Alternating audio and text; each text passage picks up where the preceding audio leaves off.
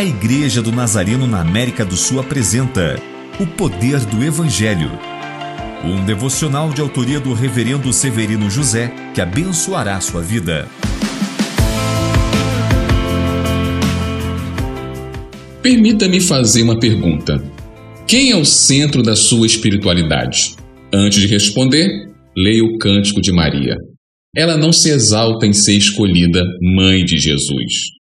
Ela também não pede para Deus ajudar José a compreendê-la. Também não pede livramento, pois corria risco de ser apedrejada. Ela só exalta o Senhor. Li algo de Timothy Keller.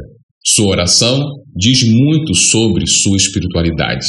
Se a sua oração só tem pedidos pessoais e gira em torno de suas necessidades e das pessoas que você ama, mas não tem nada direcionado a Jesus através da adoração e exaltação pura, simples e sem interesse, sua espiritualidade está desequilibrada.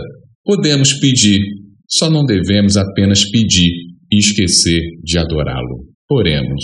Pai, que o Senhor possa ser o centro da nossa fé, que possamos, acima de tudo, adorá-lo através da pessoa de Jesus, mediante o mover do Espírito Santo. Precisamos de muitas coisas, mas precisamos mais de Sua presença em nossas vidas. Amém.